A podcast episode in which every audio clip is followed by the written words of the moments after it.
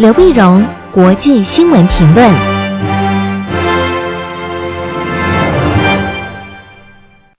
各位听众朋友，大家好，我是台北东吴大学政治系教授刘碧荣，今天为您回顾上礼拜重要的国际新闻呢。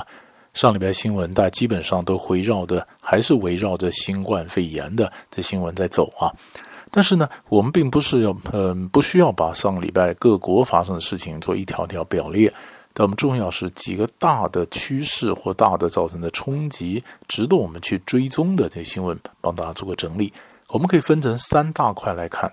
第一大块当然还是看美国。美国我们所关注的是上个礼拜五的时候呢，就三月二十七号的时候，美国总统川普呢签署了金额高达两兆美元、两万亿啊，两兆美元的那么经济振兴方案。那么它是经济振兴，它当然包括纾困啊，就针对呃新冠肺炎造成的经济冲击的一整个配套的一个那么刺激经济的方案。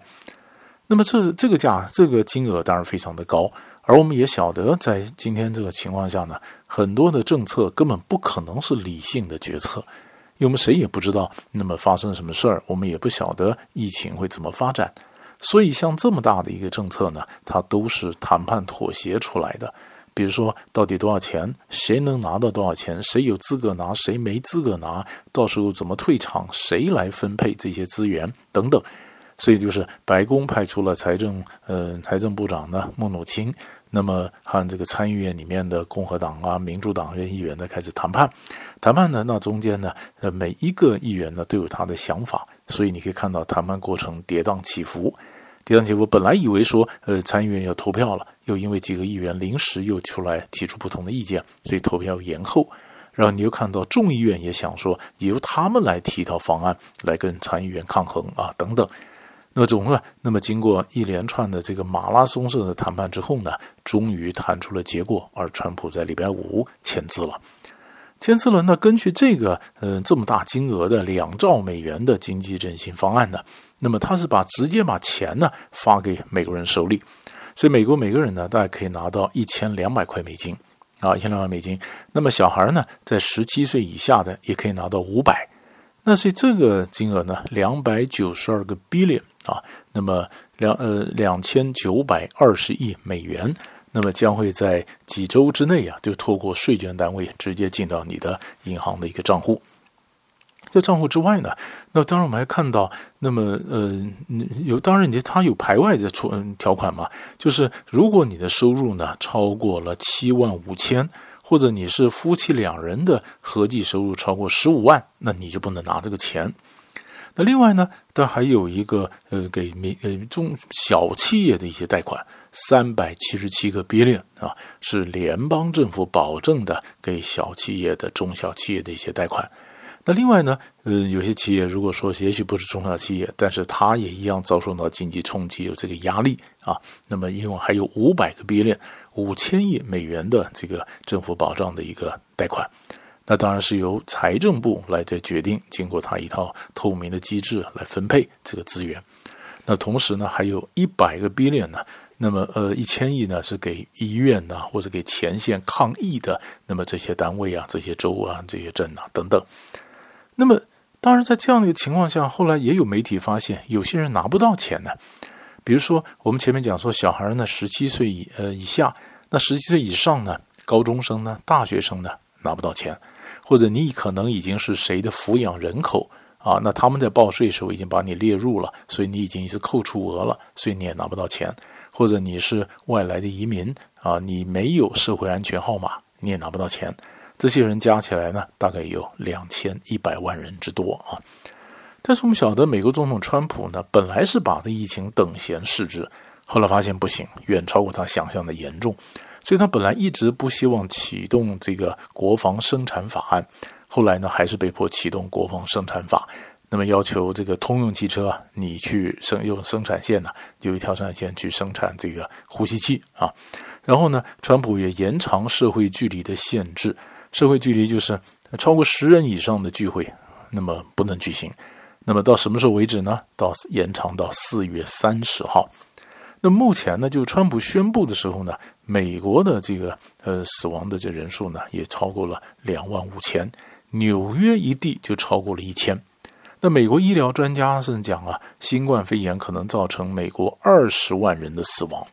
所以川普本来还不信邪啊，他一直讲说复活节的前后呢，那美国的经济就要解封恢复正常。现在明白的是不可能的啊，所以这是美国这边的情况。第二块呢，我们看欧洲。欧洲上礼拜，当然我们也看到查尔斯亲王确诊，英国首相 Boris Johnson 确诊。可是我们更重要的是，欧盟到底他提出了一个什么相对应应的方案呢？三月二十六号，礼拜四的时候呢，欧盟举行了视讯峰会。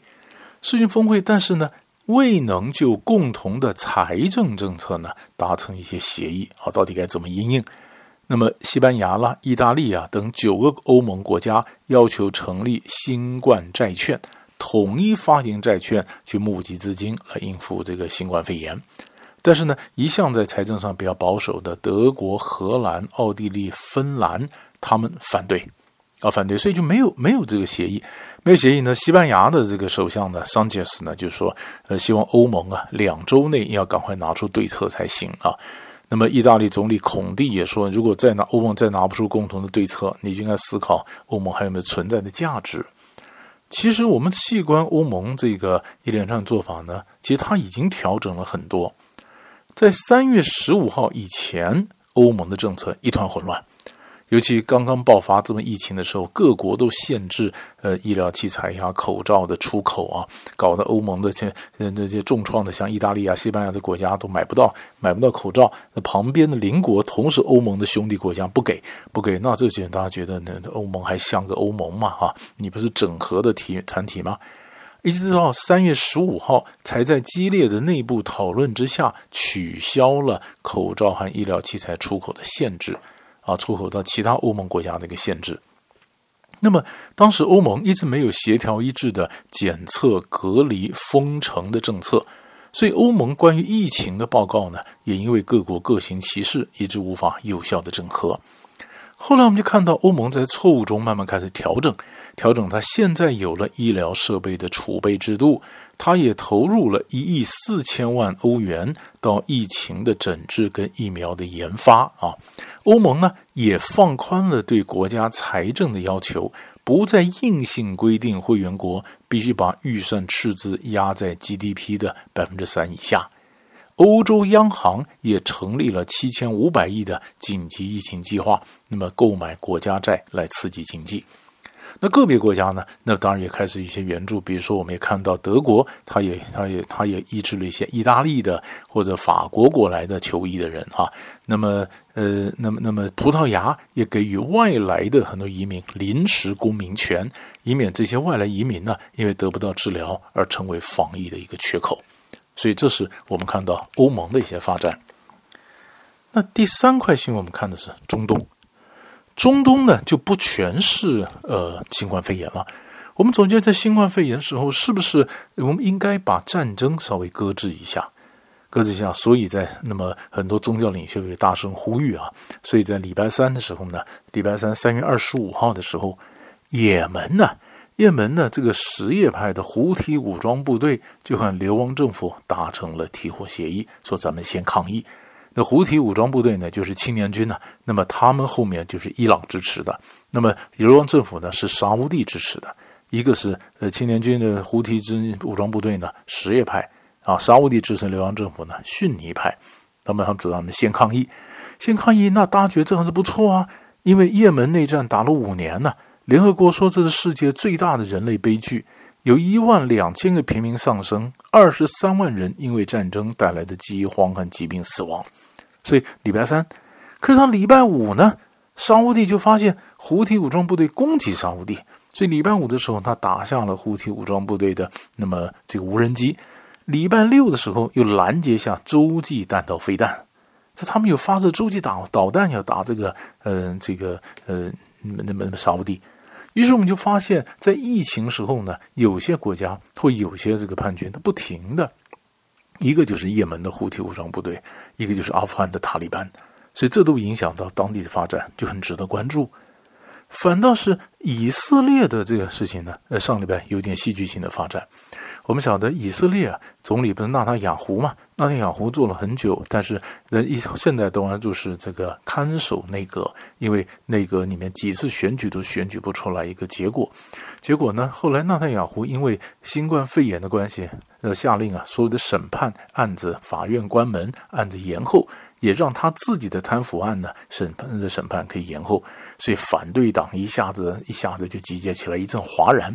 所以在上个礼拜之前呢，我们就看到反对党呢，本来一百二十个国会里面有总有六十一个能够结盟支持蓝白党的这个党魁啊，刚兹说我们可以支持你出来阻隔。那么以色列总统本来也叫刚兹出来阻隔，就上礼拜一个戏剧性的发展，刚兹忽然决定不阻隔了。不组阁，为什么呢？因为他的讲法就是说，他内部六十一个结盟起来支持他的，其实内部摆不平，各有不同的山头意见，所以他就讲说，纳塔雅胡呼吁他，我们一起抗议，组成个组成个团结政府嘛，先抗议再说。所以刚子就上个礼拜就决定说，那我去当议长好了。所以他出来选当议长，那选当议长呢，不去角逐总理，纳塔雅胡只要能够组出政府，纳塔雅胡他又过关了，他又可以组成政府了。所以这样子让原来支持刚兹的那些蓝白党的这些人非常的愤怒，啊，他说你哪里是呃团结政府呢？你分明就是被纳坦雅胡摸头被收买了，所以把刚兹赶出蓝白党了。所以刚兹刚兹变成他自己的一个派系，蓝白党呢，那么把他赶出来了，但是他还是国会国会议长啊。可也就在这个时候呢，纳坦雅胡发现他办公室里面有人确诊，所以纳坦雅胡就觉得要自我隔离，组阁组一半，自我隔离。那自我隔离的情况下，会不会又有更进一步的什么更新的发展呢？其实这也很值得我们关注。所以这也像看戏剧性一样跌宕起伏。那么这是以色列的政局，也影响到整个中东的和平，以及川普他中东和平方案到底能不能透过纳坦雅胡来落实？这也是长远的影响，值得我们关注。所以大概上礼拜的三大块的新闻为您分析到这里，我们下礼拜再见。